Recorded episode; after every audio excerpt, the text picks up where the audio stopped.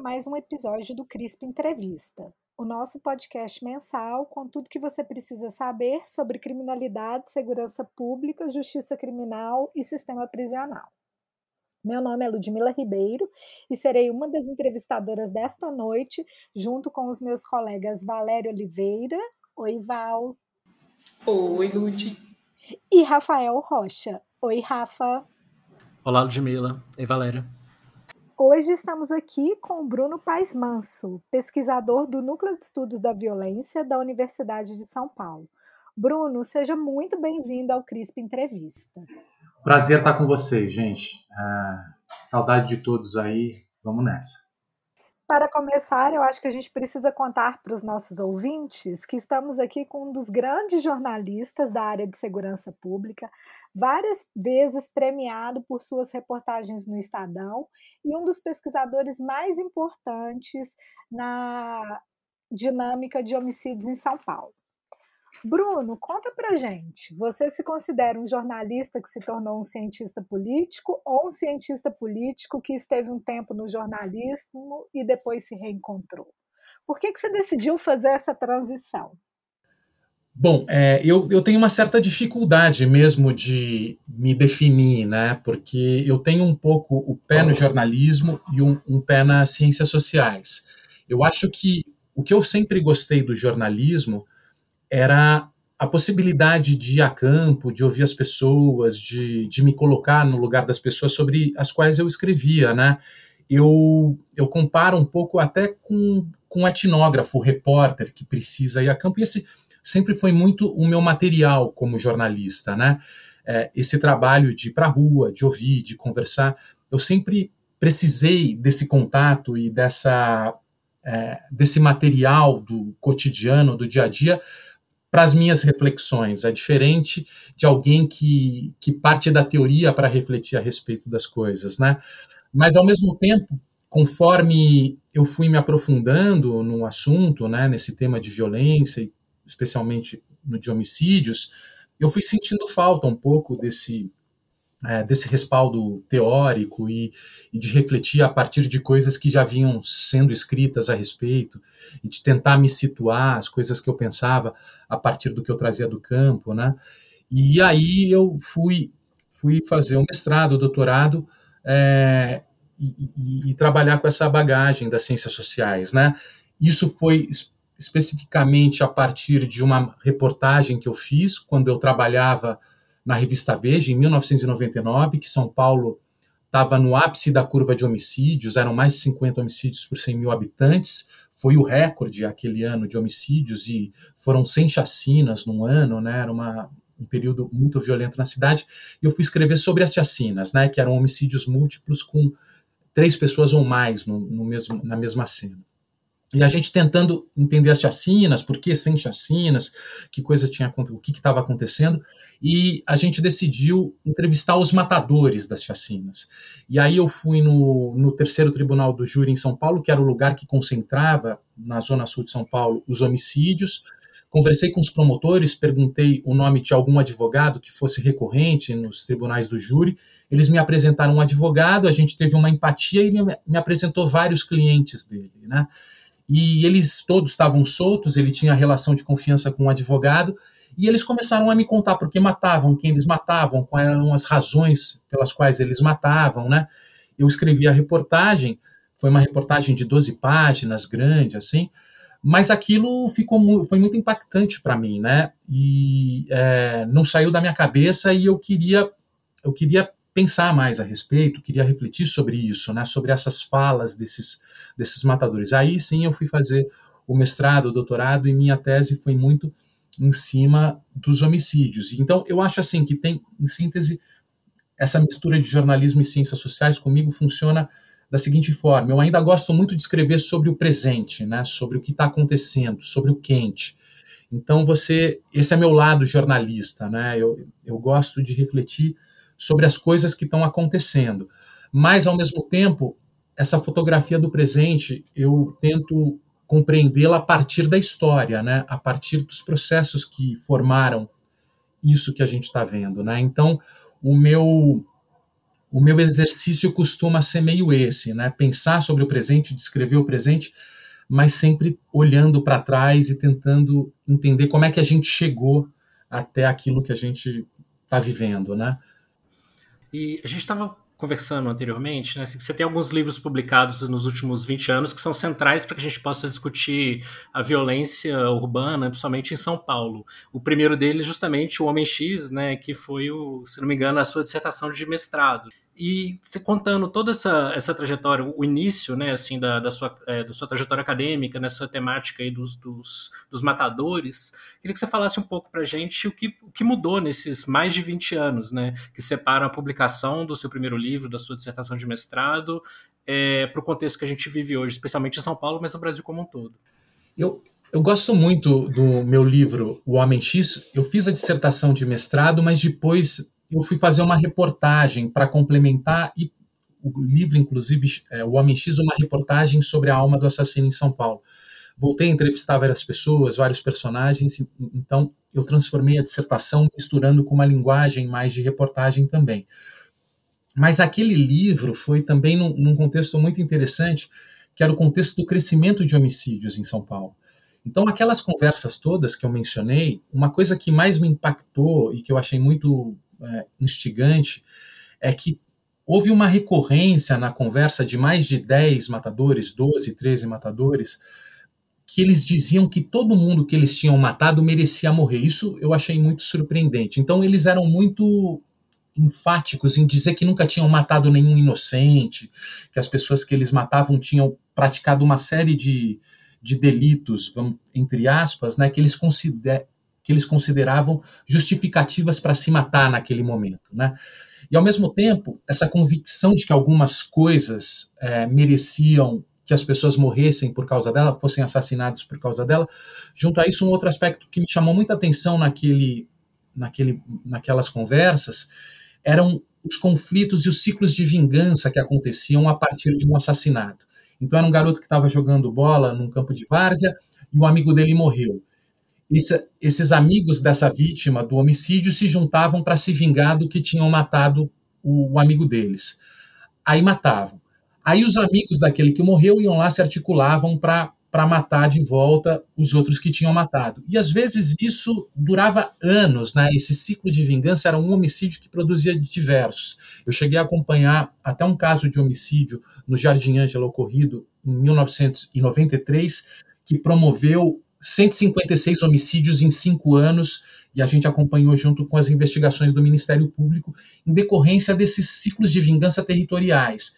Então, quando, quando eu conversei com eles e estava olhando na curva de homicídios em São Paulo, é, eu achava que os homicídios só iam crescer, porque vinha crescendo há 40 anos. São Paulo, de 60 a 99, cresceu mais de 900% os homicídios. Eu achava que essa curva não ia ter, não ia, não ia baixar que esse efeito multiplicador ia permanecer.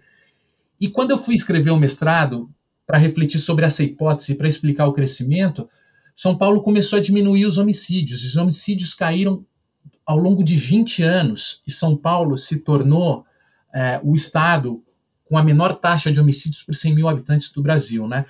Então, foi interessante que eu vivi esse processo de redução é, e testemunhei essa, essa queda que era justamente o oposto do que eu imaginava que ia acontecer e me forçou a refletir sobre outras coisas, né? E, e a partir daí, inclusive, eu estava testemunhando o desinteresse das autoridades em lidar com o problema, né? Não era um tema é, de política pública quando essa curva começou a reverter. E a partir daí é que eu fui também é, pesquisar o, me interessar sobre o PCC, sobre as facções e sobre esse protocolo que eles passam a criar nesse universo do crime a partir das prisões e que vai profissionalizar o crime de São Paulo, é, principalmente a partir dos meados dos anos 2000, né? Mas, ou seja, o PCC e a história do PCC, que depois eu viria a contar com a Camila, dependeu muito dessa reflexão que eu tinha feito já sobre o crescimento dos homicídios, sobre a construção de uma agência reguladora do mercado do crime, das relações entre criminosos, sobre um discurso de união do crime que direcionou as ações a partir de não só da punição ou da ameaça de punição, mas a partir de um direcionamento de discurso. Olha, a gente tem que parar de matar irmão, nosso inimigo é o Estado. Uma série de, de coisas que foram acontecendo e que transformou essa cena criminal de São Paulo e que profissionalizou, inclusive, o tráfico de drogas em São Paulo. Né?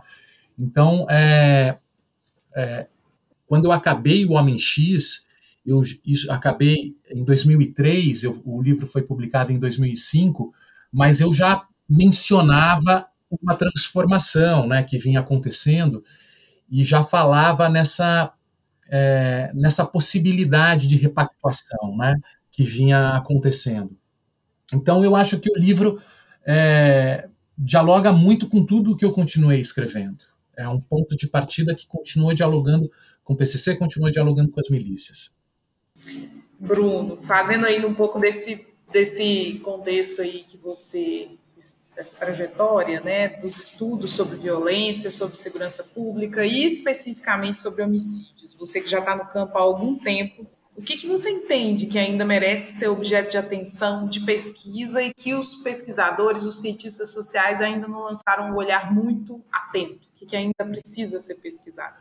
Eu acho que tem uma coisa que, que eu acho que se reproduz em outros estados, né? O próprio Felipe Zilli, aí em Minas, já escreveu a respeito, o Rafael também acompanha esse assunto, que é justamente esses conflitos territoriais, esses processos de vingança, é, que, que de alguma forma eles acontecem em contextos onde os homicídios são elevados.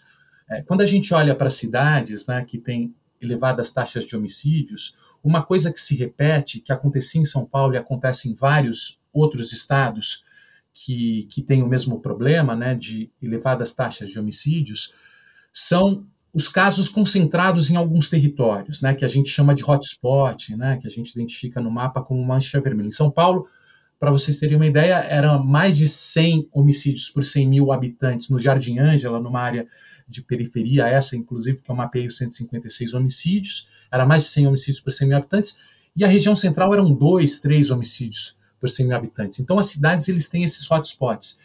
E, normalmente, essas dinâmicas são deflagradas por esses conflitos territoriais movimentados por esses processos de vingança que, que movimentam é, ações ininterruptas, né, e que provocam rivalidades e que articulam grupos, que produzem corridas armamentistas nos territórios e que a coisa vi, gira numa engrenagem que fica incessante, né?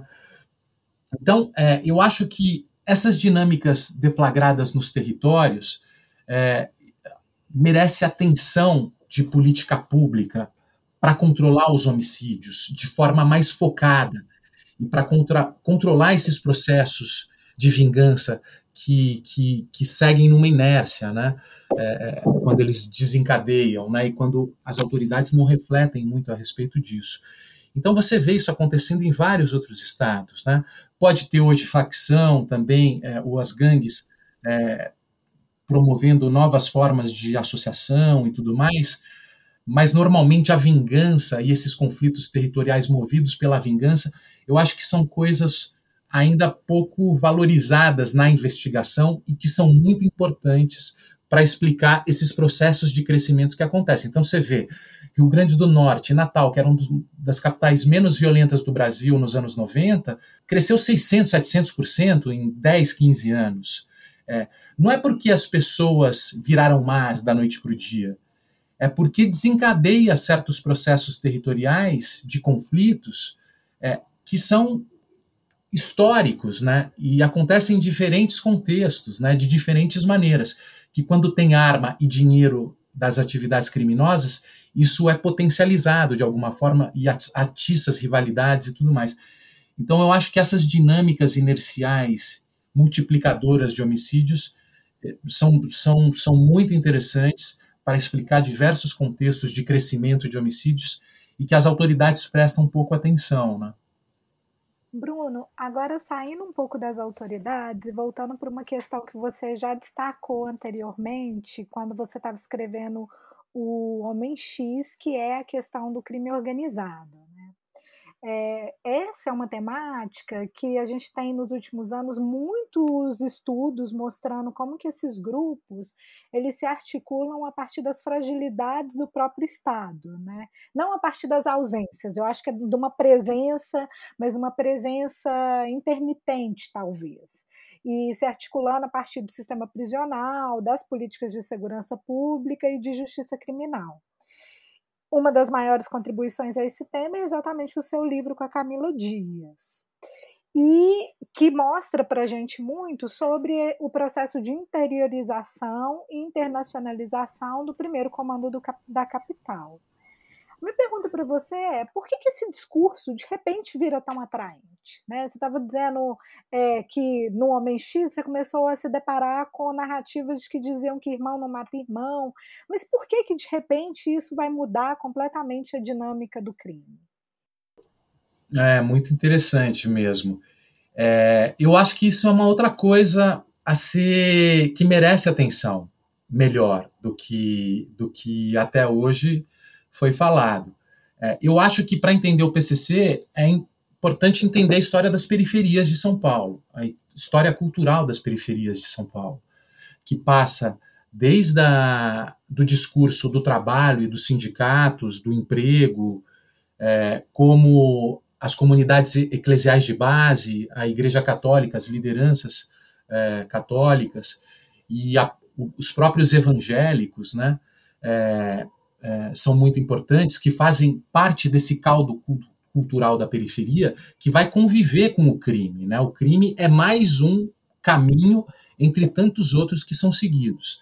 Tanto que você vai ver que o PCC empresta vários termos, né? Essa ideia do trabalho e essa coisa de que nós vivemos do lado certo de uma vida errada, mas existe uma certa ética a ser respeitada, a ser valorizada, como se eles fizessem parte de uma atividade é, de trabalho, né, um emprego.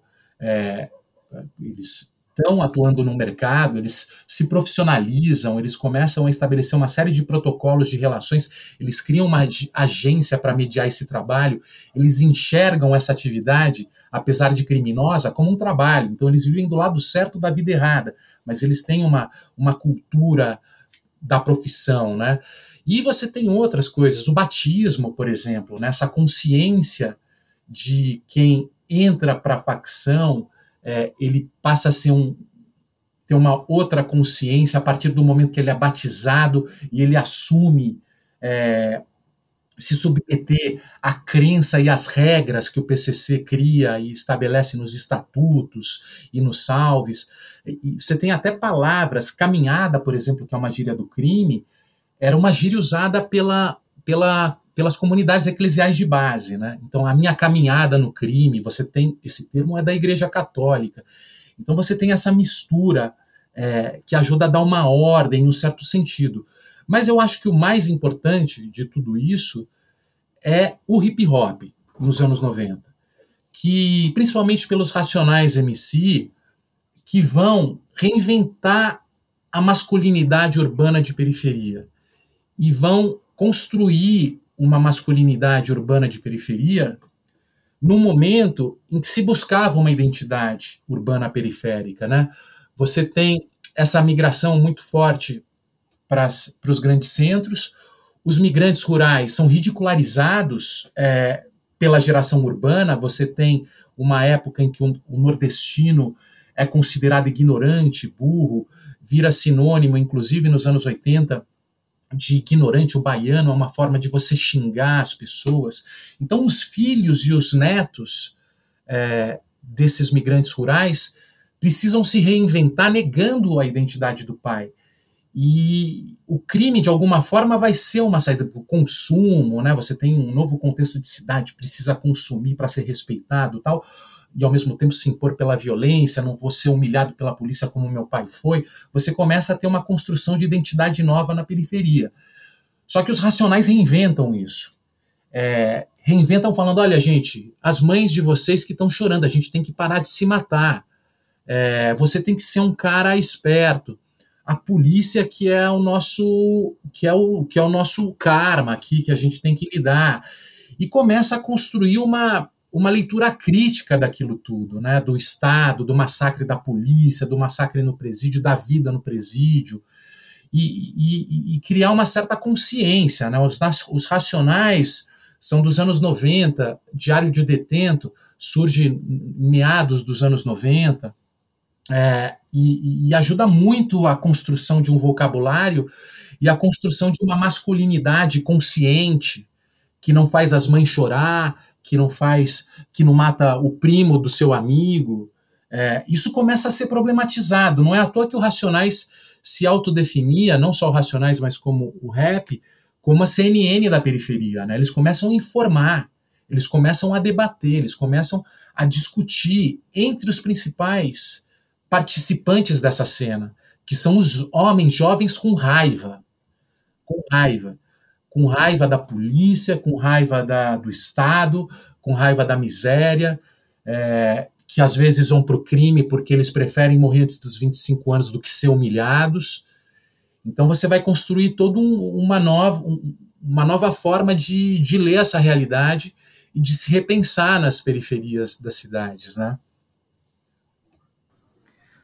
Super interessante. Eu acho que, enfim, traz, traz uma série de elementos aí para a gente pensar né, todo esse, esse caldeirão aí das periferias urbanas, principalmente de São Paulo, mas não só de São Paulo, né, que vai para além do, do crime, né? Até essa questão de, tem o, o, elemento da igreja, o elemento do hip hop, uma série de universos aí que vão se, se misturando, né, e se compondo numa, numa periferia e, e em dinâmicas de periferia extremamente complexas. E Bruno, uma coisa que a gente que eu fiquei pensando, assim, acho que você faz parte de um grupo de pesquisadores de São Paulo que estava na linha de frente aí dos estudos sobre o PCC, enfim, quando ainda tinha toda uma, uma inclusive uma negativa, né, do poder público sobre a existência do PCC, enfim, uma série de pesquisadores de São Paulo estavam ali já é, explorando o, enfim, né, esse fenômeno e o que, que os efeitos dele na vida das pessoas das periferias paulistas. E eu queria te, escutar um pouco agora, depois de 20 anos, quase, né, um pouco mais de 20 anos de produções sobre o PCC, sobre grupos armados no Brasil. Claro, isso já vem de antes, a gente tem estudos da ALBA, principalmente no Rio de Janeiro, mas desses estudos é, sobre facções mais organizadas, o que você entende que a gente avançou nesse, nessa produção de conhecimento? Quais são os principais desafios que, que nós, enquanto pesquisadores, encontramos para discutir grupos armados hoje no Brasil? Eu acho que, Rafael, uma coisa que mudou foi a, o papel que o PCC teve e o protagonismo que o PCC teve de transformar o mercado de drogas no Brasil e levar o seu modelo de negócio para outros estados brasileiros, é, diversos estados brasileiros. Então, a partir dessa organização profissional do tráfico de drogas, é, e dessa construção de protocolos, a chegada do celular em 1999, que permite que as prisões se transformem em espécies de escritórios que permitiam contatos, a construção de uma rede horizontal de parceiros, né? O PCC, a partir da construção desse protocolo e da e do controle da violência que eles passam a fazer a partir das prisões, eles têm mais capacidade de planejamento e chegam às fronteiras e ao mercado atacadista de drogas e começam a distribuir drogas e a, e a dar uma velocidade diferente, uma quantidade diferente da venda de drogas para outros estados, inclusive fazendo uma série de contatos que muitas vezes vinham das prisões, né? Os presídios federais ajudaram de alguma forma a juntar grupos de diferentes estados. Então, esse networking do crime começou a se ampliar.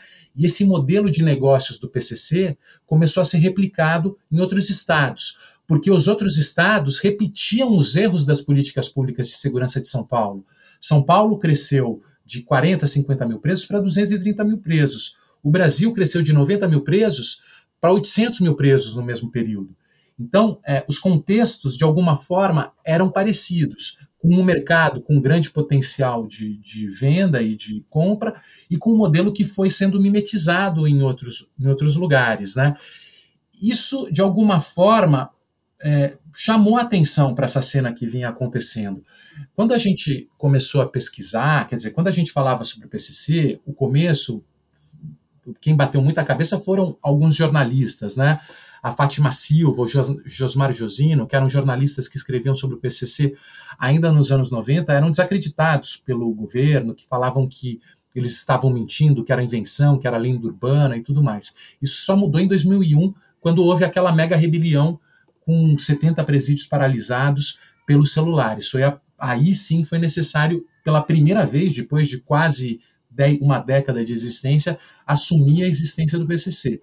A partir daí, o Marcola surge e começa com esse novo, novo, essa nova estratégia de financiar o PCC pelo uso, pela venda de drogas.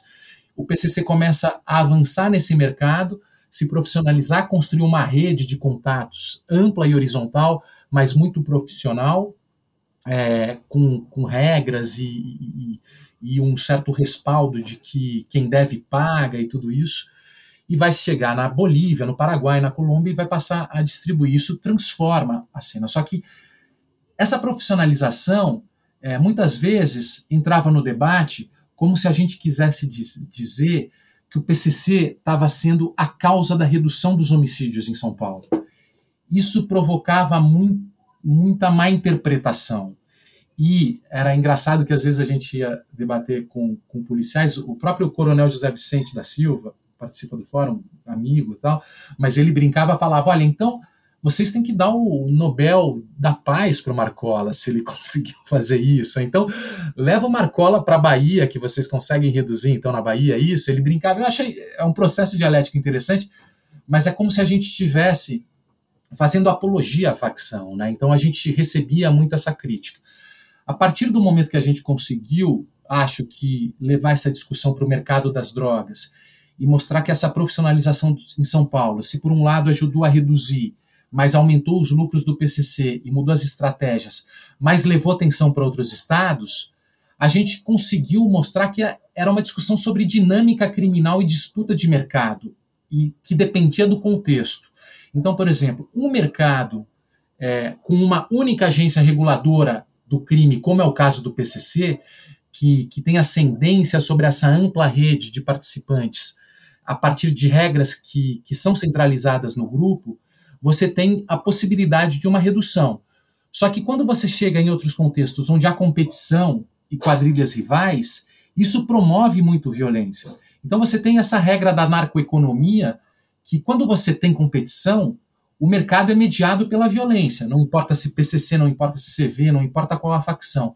Mas quando você tem um contexto mais hegemônico, de um único gestor dessas regras, que consegue dar previsibilidade e segurança para aqueles que participam dela, você tende a reduzir. Então, São Paulo hoje tem um mercado muito ativo de drogas, um dos maiores da América Latina, mas ao mesmo tempo é o estado menos violento do Brasil. Enquanto que o PCC, agindo em outros estados com quadrilhas rivais, promove muita violência e produz muita violência porque eles acabam tendo que competir e essa disputa muitas vezes é, é, é, é violenta. Então, a gente conseguiu, eu acho que uma coisa que foi interessante é que a gente conseguiu fugir dessa armadilha, que era assim, o PCC reduziu ou não reduziu os homicídios em São Paulo, como se fosse essa a única questão, sendo que óbvio que são múltiplas causas, o PCC é uma delas, mas a discussão é mais ampla, não é simplesmente sobre a redução de homicídios. A gente está dis discutindo um fenômeno complexo que é visível hoje, é, é, empírico, né? Você consegue ver em diferentes estados. Então não fica só, ah, os caras fazem apologia à facção ou não fazem, e, e aí você é desacreditado. Eu acho que esse patamar a gente conseguiu ultrapassar.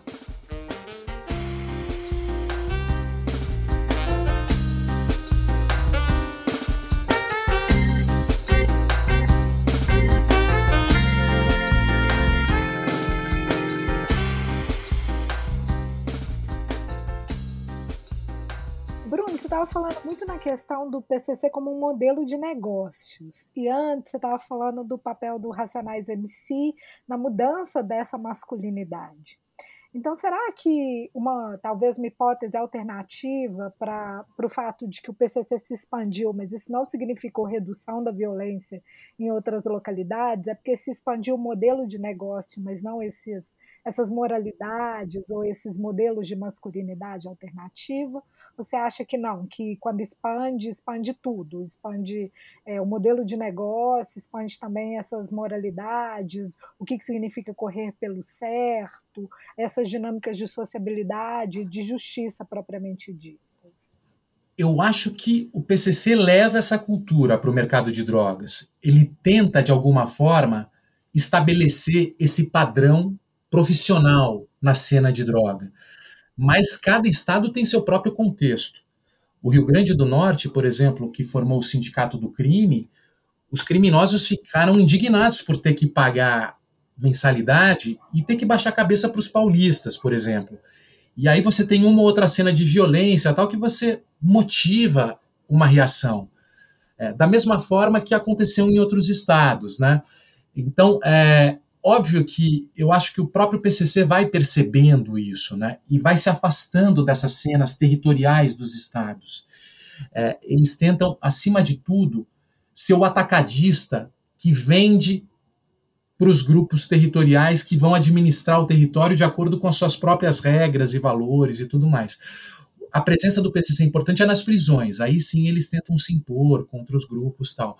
Mas de alguma forma eles levam esse padrão de relacionamento porque negociam as drogas com essas pessoas e acabam de alguma maneira estabelecendo essa forma de comprar e vender, né?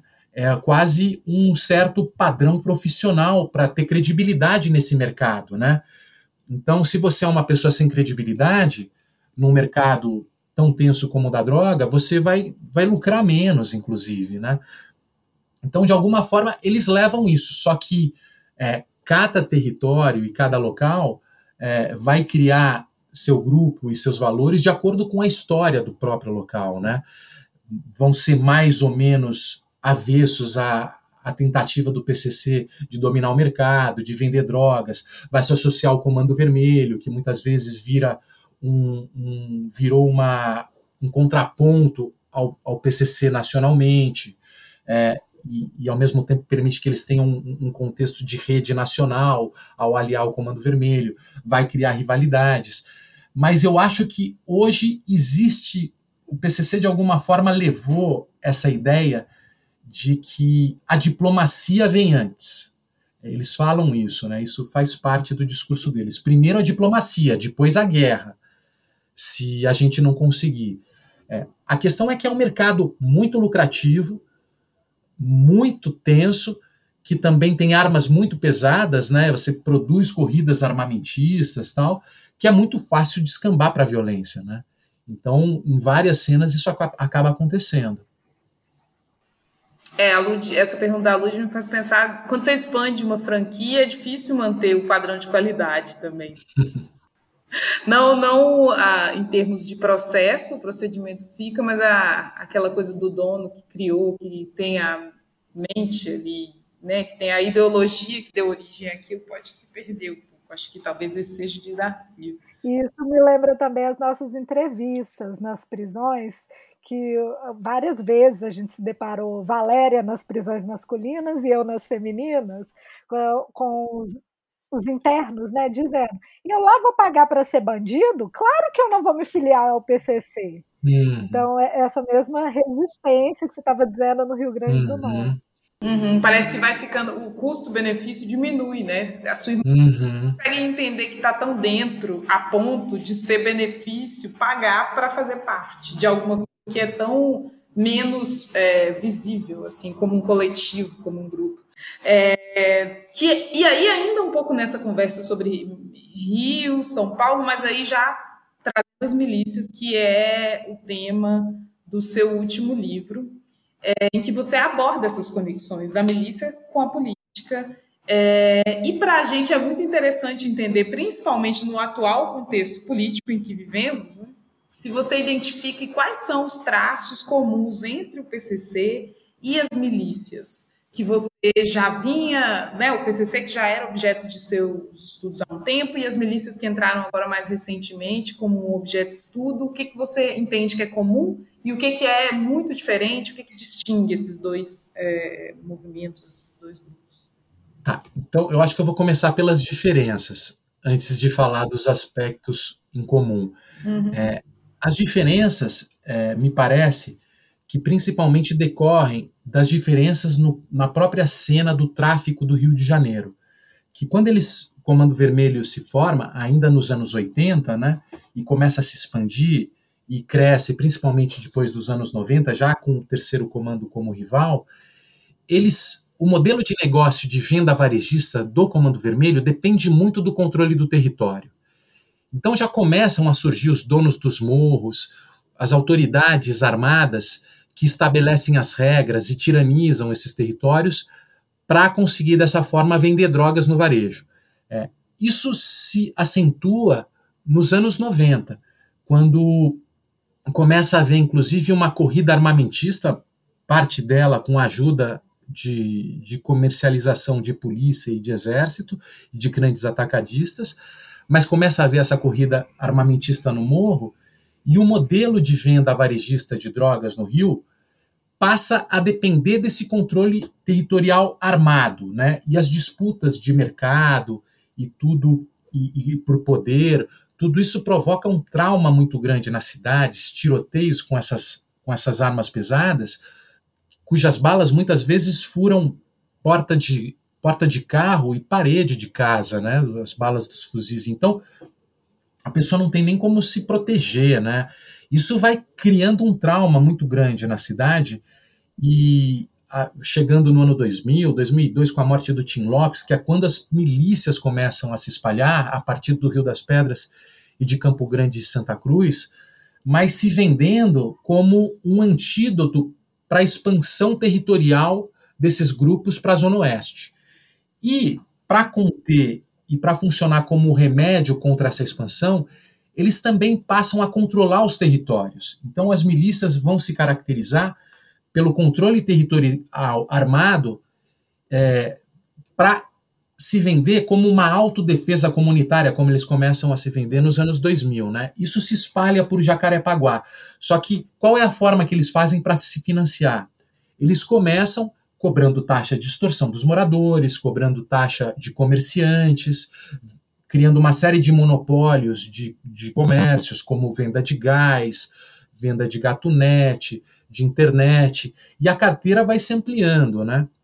Rio das Pedras eles começam a grilar terras protegidas por leis ambientais, constroem prédios e, e multiplicam a população de Musema, Rio das Pedras, e isso em outros lugares também.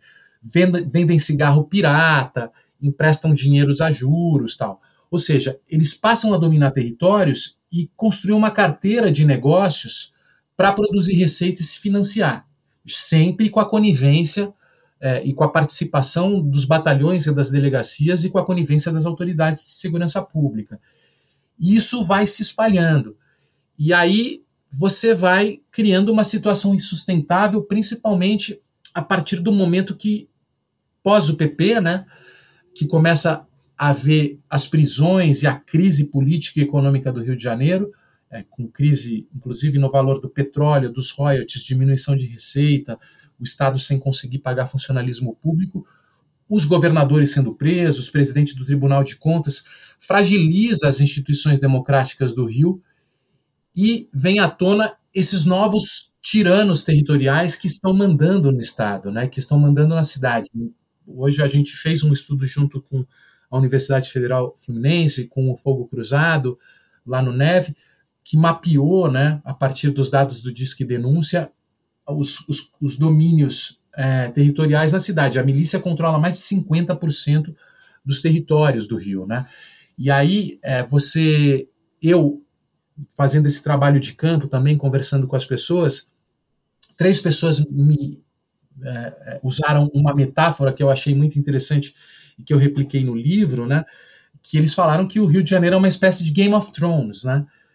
Pré-republicano, medieval, com vários reinos com diferentes bandeiras, né, Comando Vermelho, milícias, tal, que estão disputando o poder entre si, que se financiam pelas receitas é, territoriais e locais, fortemente armados com seus exércitos, que estão disputando entre si, sendo que o Estado republicano e o Estado de direito é, desmoronou.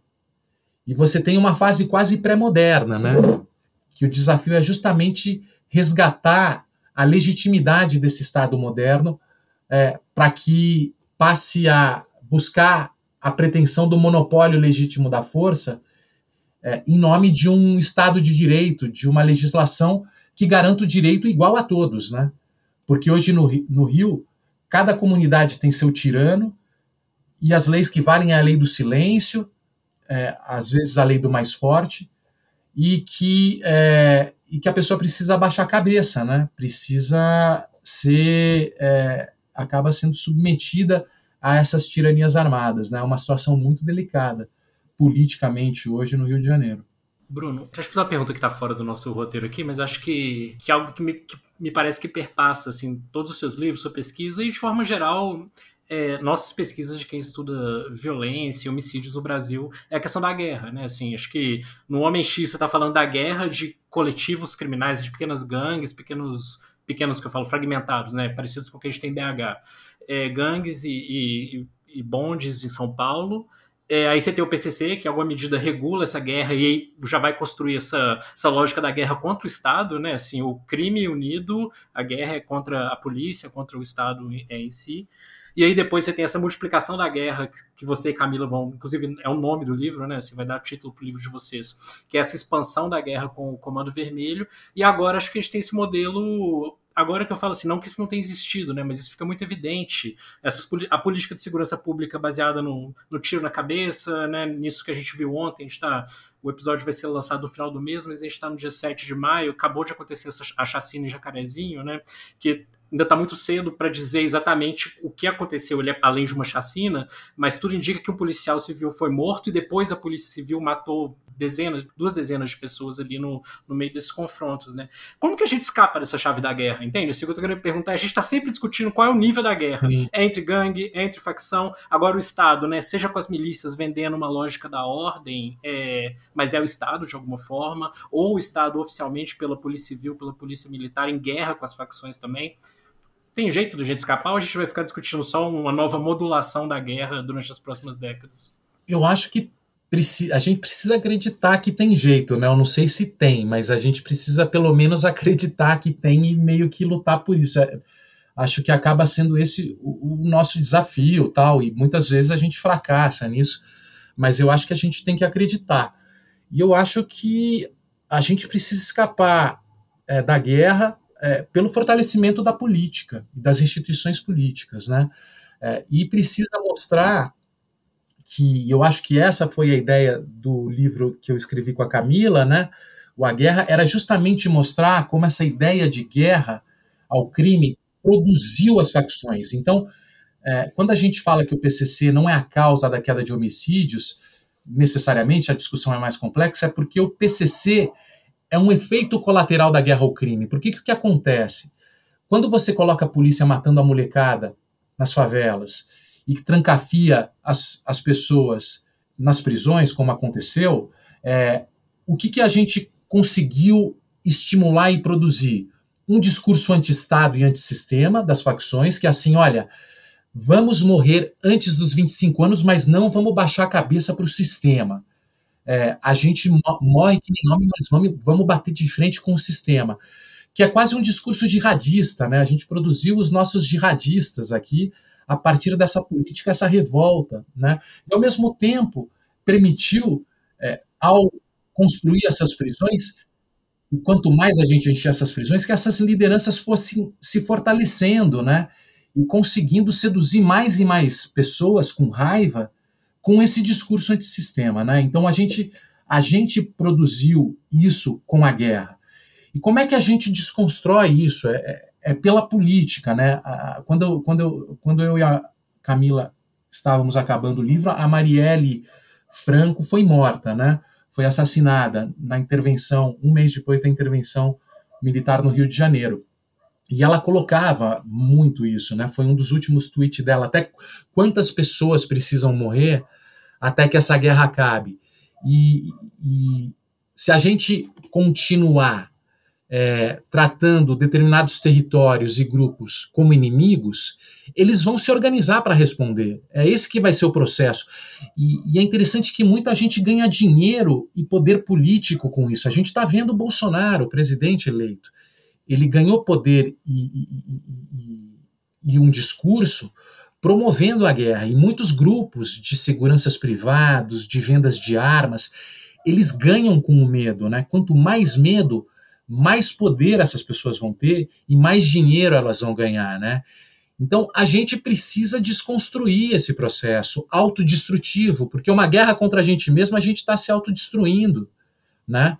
Então é, a gente precisa repactuar, né, é, o contrato coletivo, né?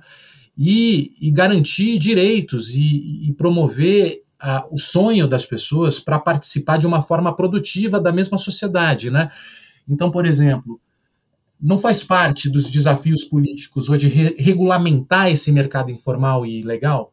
Eu acho que é necessário o Estado voltar a mediar e a fazer política nas sombras que foram dominadas pelo crime. Então, regulamentar o mercado de drogas, que vem sendo discutido em diversos países, é fundamental para diminuir o lucro desse mercado e a violência desse mercado. A partir do estabelecimento de regras, a gente vê a presença do Estado na redução do, do consumo de tabaco, que não foi necessário proibir o tabaco para reduzir o consumo. E, ao mesmo tempo, você tem uma regulamentação que, que leva uma certa civilidade é, nesse mercado. Então, mais mediação do Estado significa mais mediação e mais civilização. Então, o Estado tem que se repensar e chegar nesse mundo informal. Eu acho que a gente herdou muito ainda do, do, do próprio Estado Novo, Getúlio Vargas e tudo mais, uma uma, um Estado que se preocupava muito com a economia formal, com a indústria, com a CLT, com as categorias sindicalizadas que fizeram parte da cultura, inclusive sindical e de movimentos sociais e tudo mais. Só que você tinha metade da população vivendo às sombras, nos ilegalismos das cidades. E isso quem passou a mediar cada vez mais, e a milícia tem essa pretensão de, de chegar a uma. Aí eu falo das semelhanças das milícias que eu não falei, né? Mas é justamente essa pretensão de se tornar uma agência reguladora do crime e da economia informal no Rio, ser hegemônica, enfraquecendo o Comando Vermelho, se associando ao terceiro Comando Puro, com a conivência do Estado, para ser ela a que regulamenta o, o crime, que estabelece as, as regras desse mercado milionário da informalidade. Então, o Estado tem esse desafio de se reconstruir ou de se legitimar como autoridade capaz de mediar esse mundo também, de regulamentar esse mundo. Então, a solução é política, a gente não tem outro caminho. A guerra a gente vai desconstruir pela política, pela com, a partir do momento que a gente cons consiga construir instituições que passem a atingir pela civilidade, pelas regras, pelo Estado de Direito, a maior quantidade de espaços e esferas possíveis, né? Bruno, é, uma pergunta que a gente também que vem a partir dessa, disso que você está dizendo, né? Talvez a, o apoio da população, porque esse, esse, tipo de política que a gente tem vivido há muitos anos, ela não se sustenta tanto se não tem em algum momento respaldo na própria sociedade que demanda determinadas e que não se é, indigna da forma como era esperado diante de determinados discursos. Eu entendo que parte disso tem a ver com uma frustração em relação às políticas que foram pensadas até aqui a respeito dos problemas que essa mesma população vive. É, o que, que deu errado nas políticas que a gente pensou até aqui para essas áreas? Porque algumas dessas discussões que a gente está tendo permeiam algumas das políticas orientadas para a segurança pública em favelas, em periferia. Claro que o estrutural não tanto, mas algumas dessas questões sobre os ilegalismos, sobre a forma de, de lidar com as dinâmicas criminais, mas também sociais desses espaços, está no pano de fundo de algumas das políticas que foram pensadas para essas áreas. Assim, por que, que não deu certo até aqui? Eu acho que tem um, um debate aí a ser vencido, inclusive no discurso, né? Porque eu acho que muita coisa deu certo também. A gente Pode pensar no SUS. É óbvio que a gente tem um sistema de saúde frágil, mas é houve avanços durante a redemocratização. Da mesma forma que a gente tem hoje uma geração urbana muito mais educada do que era há 20, 30 anos atrás. É, se a gente falava do Racionais MC, por exemplo, já que a gente citou como o cara da periferia do Capão morrendo de raiva nos anos 90 tal, e criticando a polícia, hoje do Capão ou do Grajaú vem o Criolo, vem o Emicida, que são a vanguarda e transcendem classe, território. Eles estão falando hoje o que, que é novo, e eles estão ensinando todo mundo. É, a gente não está olhando como o cara de periferia que está falando sobre a periferia, não, ele é a vanguarda da sociedade, né? E você vê isso nas universidades também. É, os movimentos identitários, os movimentos de gênero, muita discussão importante aconteceu, né? É, só que existe muitas vezes medo das transformações, né? E a gente precisa lidar com o medo das pessoas, né? E precisa dialogar o tempo inteiro e desconstruir o medo, né? E as instituições, de alguma forma, precisam barrar esses discursos destrutivos, de ódio e criminosos. Então, o, o, o, Bolsonaro cresceu ao longo da carreira fazendo apologia à violência paramilitar. Porque em algum momento as instituições não conseguiram barrar é, essa, é, esse discurso apologético ao crime que ele fazia, que ele sempre fez.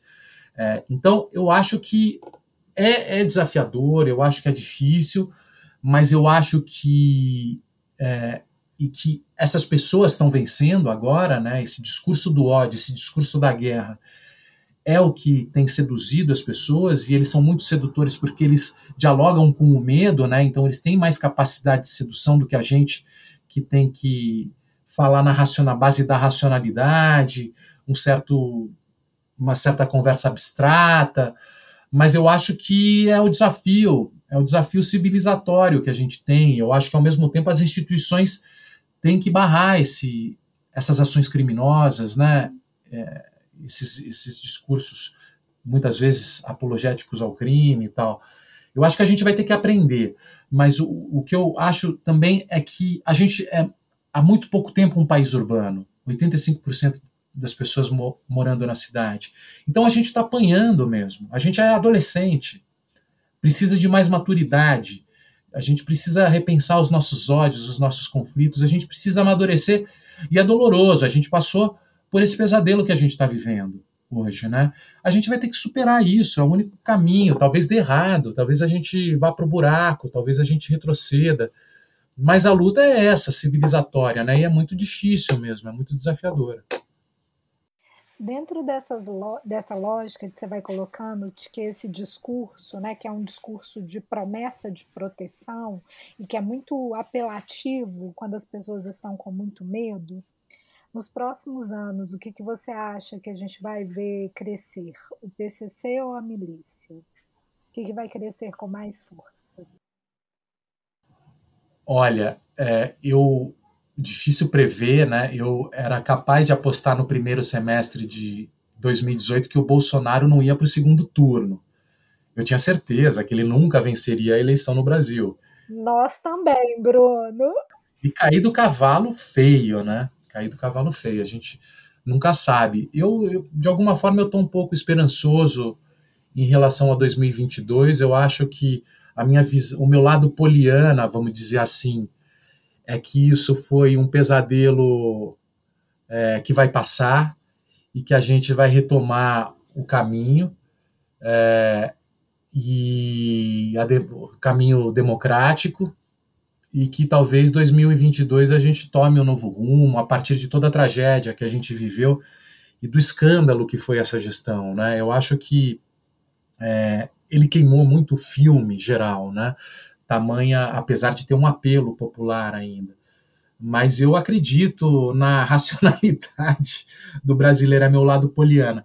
Agora, se não acontecer, se isso não acontecer, é, e o Bolsonaro for reeleito, o que vai crescer as milícias, eu não tenho a menor dúvida, né?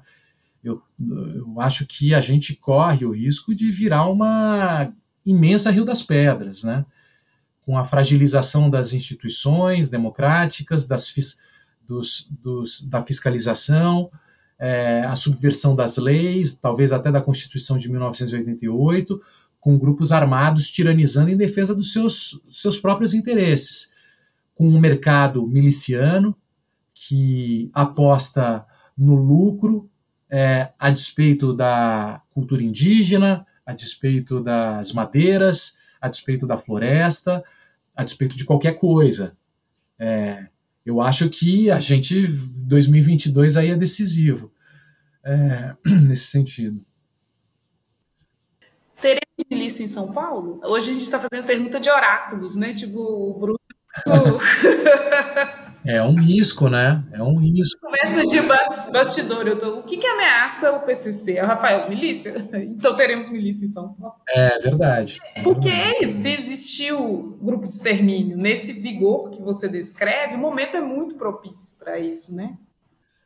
É, assim, tem umas coisas meio isoladas, né? Tem umas coisas isoladas. Um, um colega meu é, me disse uma vez que ele fez uma consultoria na, Fie, na Fiesp para uma empresa de gás e que tinham vários pontos de gás diminuindo em alguns bairros e que tinham suspeita de policiais estarem vendendo gás, por exemplo.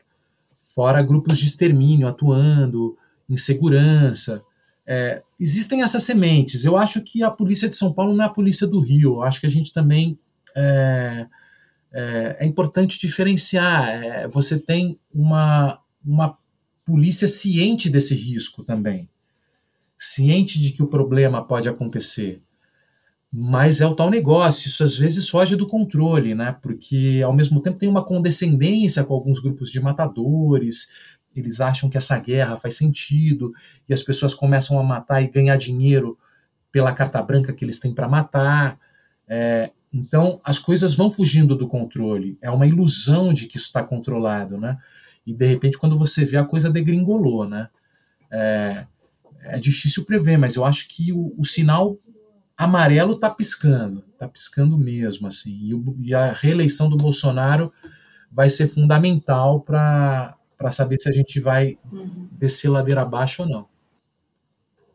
O, o, o sinal amarelo está piscando e a reeleição do Bolsonaro, do Bolsonaro vai definir se a gente vai seguir ladeira abaixo ou não, né?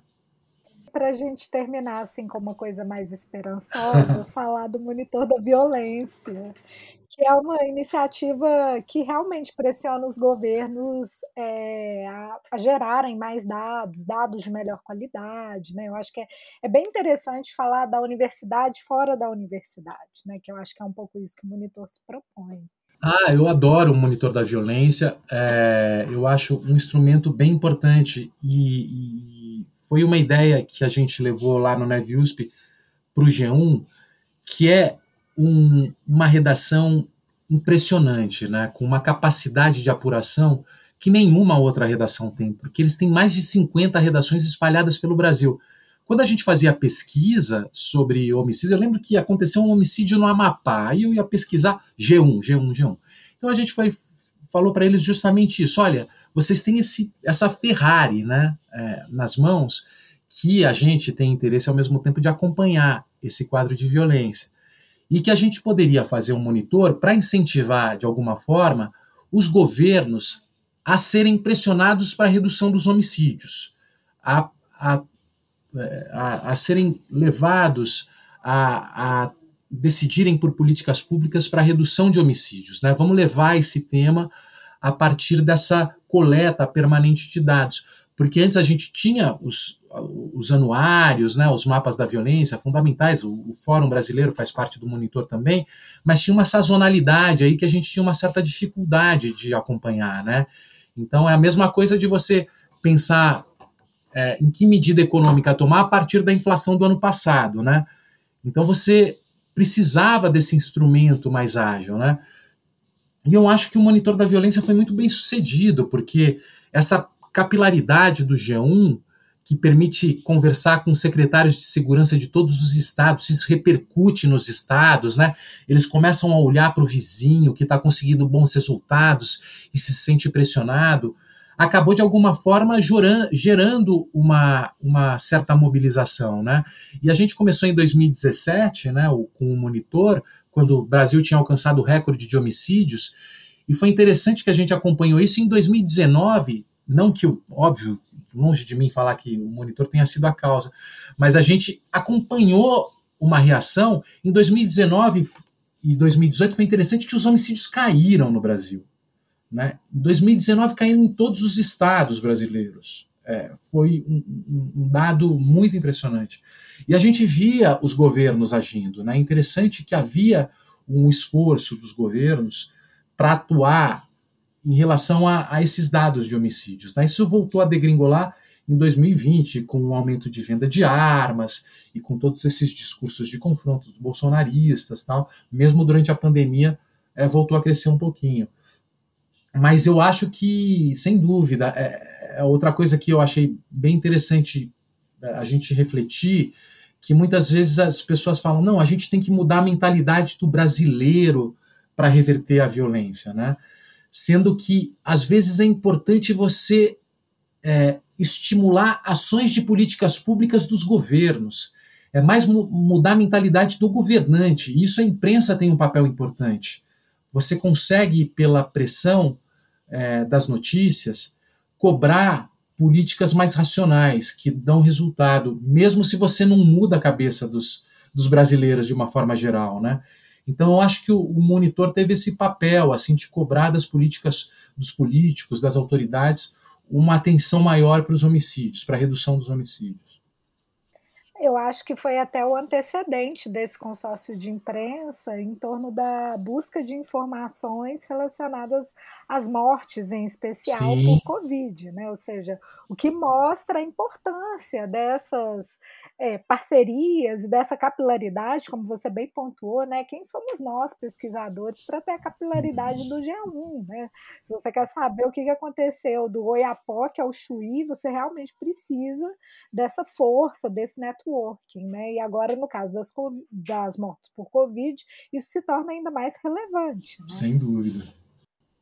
Não, na verdade, a gente só tem a agradecer, Bruno, pelo seu tempo, pela sua disponibilidade de ser uma sexta-feira à noite conversando sobre esses temas é, tão leves, né, como guerra, PCC, chacina, milícia. Então a gente agradece imensamente pela sua disponibilidade e atenção com o nosso projeto.